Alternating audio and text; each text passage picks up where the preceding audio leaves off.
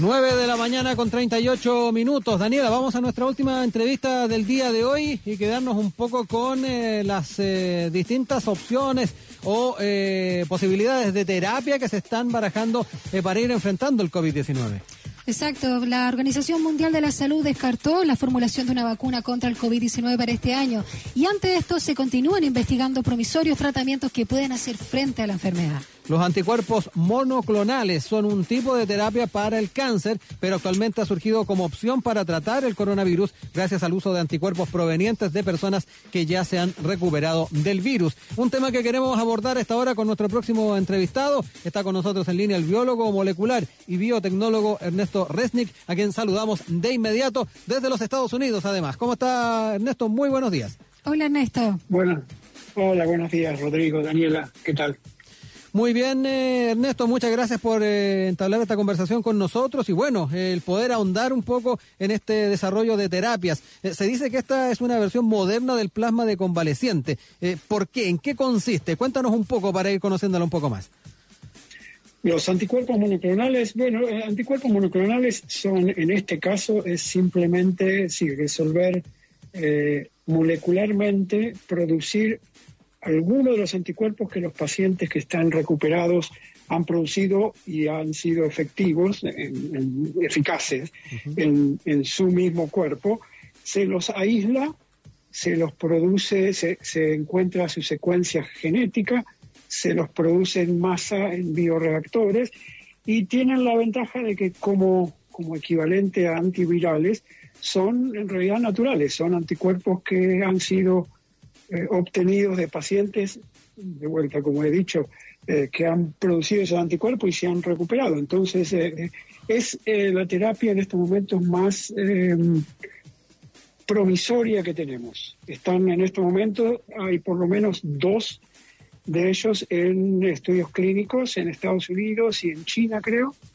y yo, yo le tengo relativamente mucha fe.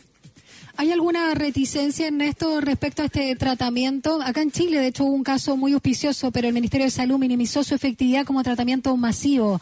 Eh, ¿Cuál es la recepción que se tiene tanto en China como en Estados Unidos de este eh, tratamiento o terapia de anticuerpos monoclonales? Bueno, eh, así como yo soy, tengo muchas esperanzas. en general, eso es lo que se ve si uno escucha, por ejemplo, no sé si conocen a Anthony Fauci es el infectólogo cabecera de Estados Unidos, el jefe del Instituto Nacional de Infectología y es el que ha sido durante estos meses, hasta recientemente ya no, eh, eh, ha estado presente en todas las conferencias de prensa de, Trump. Él habla de los anticuerpos monoclonales como una, eh, una terapia posible y, esperanzadora. No sé el, caso que dijiste de, de Chile, si es el si es la terapia de recuperación con plasma de pacientes, es distinto, claro, es distinto a los, eh, a los anticuerpos monoclonales fundamentalmente en que la terapia con plasma se saca de un paciente y se puede usar en, creo que uno a tres, dependiendo de la cantidad de anticuerpos que el primer paciente recuperado tuvo. Eso no se puede escalar, o sea, no se puede producir en masa. No podemos agarrar el plasma de una persona convaleciente, una persona recuperada, y producirla en masa. En cambio, sí podemos tratar de encontrar uno de los anticuerpos que esa persona produjo, separarlo, como dije antes, eh, lo que se llama clonarla, o sea, producirla molecularmente y producirla así en masa en bioreactores. Eso es una solución. La terapia de plasma es una, una solución temporaria, digamos, ¿no? Es, eh, mientras no hay otra cosa, es posiblemente muy buena y se está usando en muchos lados, ¿no? Ernesto, eh, esto, esta terapia o más que nada estos anticuerpos monoclonales eh, se pueden de alguna manera tomar de todas las, las, personas que se han recuperado del virus. ¿Todos tienen la capacidad de, entregar este tipo de anticuerpos? Sí, sí, totalmente. El, primer anticuerpo monoclonal que está en estos momentos en estudios clínicos eh, en este momento fue una empresa que hace anticuerpos monoclonales, como hago yo, otra empresa, eh, en combinación con una empresa farmacéutica, y lo que hicieron es tomar un solo paciente que aparentemente se recuperó muy bien, relativamente rápido, con lo cual asumieron que tiene buenos anticuerpos para protegerse. Y encontraron como 300. Eh, la, respuesta inmune de una persona no es solo un anticuerpo, son muchos. En general el cuerpo produce un montón, es un proceso de prueba y error esencialmente, prueba un montón hasta encontrar el que es bien eficaz en bloquear al virus. Bueno, estos encontraron varios, tres de los cuales son los que están usando creo que en combinación, o sea, en general las terapias que, que, que están viniendo no es solamente usar un anticuerpo, sino usar dos o tres, una combinación para asegurarse la efectividad. En esto, perdonando mi ignorancia, preguntarle también respecto a si hay diferencia entre la generación de anticuerpos de los pacientes sintomáticos y asintomáticos.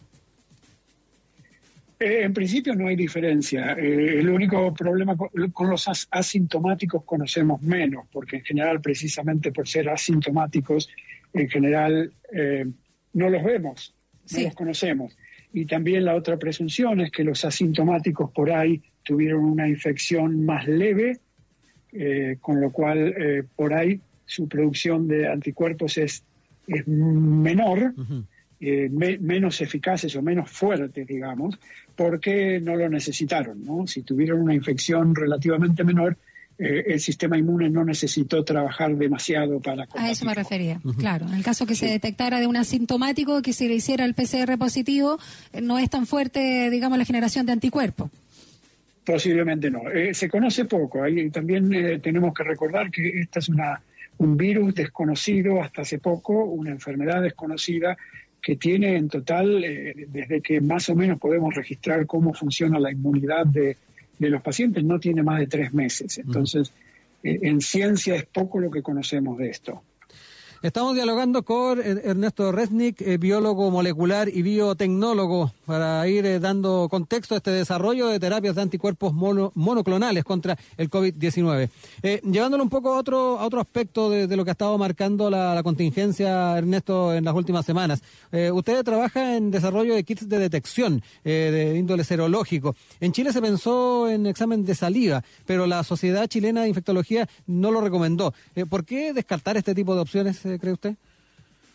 Eh, yo no creo que se descarte y creo que a largo plazo es más práctico. El problema con el test de saliva es que, bueno, a esta altura de la pandemia, todo el mundo está usando el, otro test, con lo cual sabemos cómo funciona, sabemos los resultados que da, sabemos comparar números cuando eh, un test da una cosa, un test da otra, sabemos el tiempo eh, en, que, en que el virus aparece detectado con los hisopados nasales, por ejemplo. El test de saliva ha sido menos probado en el mundo. Hay, pocos estudios sobre... Hay, yo, hay un, trabajo publicado que parece perfecto, hasta parecía más sensitivo que el test de hisopado nasal, pero no ha sido probado en el resto del mundo y una vez que se estableció la otra técnica como, como probada, eh, es, difícil, la mayoría de los países no van a querer cambiar a, un, test nuevo. Si, si estuviéramos en febrero, posiblemente sería una gran solución, más fácil, menos molesta, menos, menos, eh, eh, sí, menos molesta para el, para el paciente. quizás se hubiera adoptado en febrero. Ahora ya en junio lo veo difícil. En esto pensando en la generación de anticuerpos a propósito de esta terapia eh, monoclonales, ¿cómo evalúa la estrategia de inmunidad de rebaños que, por ejemplo, se aplicó en nuestro país? Sí, ha habido gran eh, confusión en, cuanto a la inmunidad de rebaño en el mundo. Y como decía hace un ratito, el, virus era desconocido, la enfermedad es desconocida. Eh, apostar a la inmunidad de rebaño en mi opinión personal, es una locura. Eh, la, inmunidad de rebaño, el concepto, históricamente era para calcular el número de personas que tenemos que vacunar para un virus determinado para más o menos garantizar la salud general de la población. Nunca se pensó la inmunidad de rebaño como vayan y que se infecte la gente y a ver cuándo terminamos con esto gracias a que la gente se infectó un virus como este, desconocido y con una enfermedad bastante severa como es, eh, pensemos que eh, se calcula más o menos un 1% de letalidad en estos momentos, que es muchísimo, ¿no? Entonces salir a, mandar a las poblaciones del mundo a infectarse en un 70% como se calcula que sería la, inmunidad de rebaño en este caso, es estar hablando de millones de muertos, ¿no? Eh, de vuelta, es una, creo que muchos lo han usado mal, eh, algunos a propósito, otros por ignorancia, pero es un concepto que tiene que ver con la inmunidad de vacunas. Las vacunas son seguras, ¿no? Cuando uno vacuna a la gente, se está inmunizando con lo que parece ser el virus, pero no es infeccioso. Entonces, ahí tiene sentido decir, bueno, vamos a vacunar al 80% de la población. Infectar con el virus natural al 80% de la población es una presunción de, eh, de letalidad muy alta. Eh, en ese sentido, Ernesto, eh, ¿cómo ve también las proyecciones para el caso chileno, tomando en cuenta el tipo de medidas que se han tomado, lo que también consultaba recién Daniela? Sí, conozco menos el caso chileno, pero estoy más o menos al tanto. Sí, creo que creo, creo que hubo un error. Lo poco que conocemos, déjenme hacer un, un, resumen corto. Lo único que conocemos en estos momentos que puede frenar al virus es el aislamiento, es evitar que una persona contagie a otra es lamentablemente lo único que tenemos. Hay vacunas en desarrollo, hay terapias como discutíamos antes que van a venir, pero hoy por hoy el aislamiento es lo único que hay. Se apostó en algunos casos a la inmunidad de rebaño erróneamente y bueno, por supuesto casi todos dieron o todos dieron marcha atrás. Se apuesta al testeo masivo, que también es otro, para mí, otro error conceptual, porque eh, eh, estamos hablando de poca gente infectada, más allá de que es letal y que hay que contenerlo. Cuando uno sale a hacer testeos masivos, y lo estoy diciendo porque eh, por lo que leí es algo que a lo que Chile apostó al comienzo, testeos al, azar van a encontrar casi todos negativos y el virus está donde está y una vez, una vez que se aloja en una población estalla a menos que el testeo masivo sea de toda la población, lo cual es impracticable para todo el mundo, salvo quizás países pequeños y con gran tecnología como Islandia. Para el resto del mundo es absolutamente imposible hacer eso. Por último, en esto brevemente, como usted señalaba recién y lo manifestó también en su cuenta de Twitter, que aprendimos en estos cuatro meses, junto con las medidas de aislamiento, ¿qué otro aprendizaje hemos tenido? Y quizás también pensando en términos más eh, sociales respecto a cómo nos ha afectado esta pandemia. Bueno, yo creo que lo que hemos aprendido, quizás el gran error de por lo menos el mundo occidental, digamos, el mundo fuera de Asia, es que al comienzo y por mucho tiempo despreciamos el uso de máscaras, de, barbijos.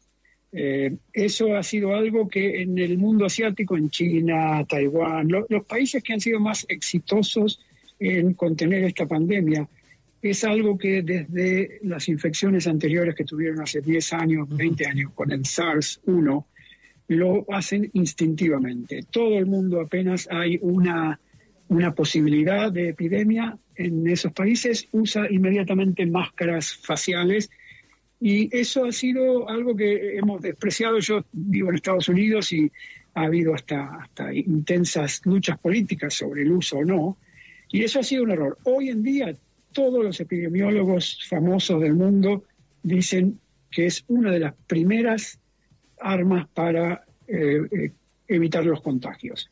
Si la gente tiene que salir afuera, tiene que, o sea, hagamos un resumen. Eh, lo primero es el que no tenga que salir de la casa, que no salga de la casa. Lo segundo es que los que salen de sus casas deben aislarse socialmente, no interaccionar con el vecino y hablando a menos de un metro cara a cara. Si lo hacen, o sea, si salen y tienen que hablar con gente que esperemos que no sea a un metro, deben usar máscaras faciales.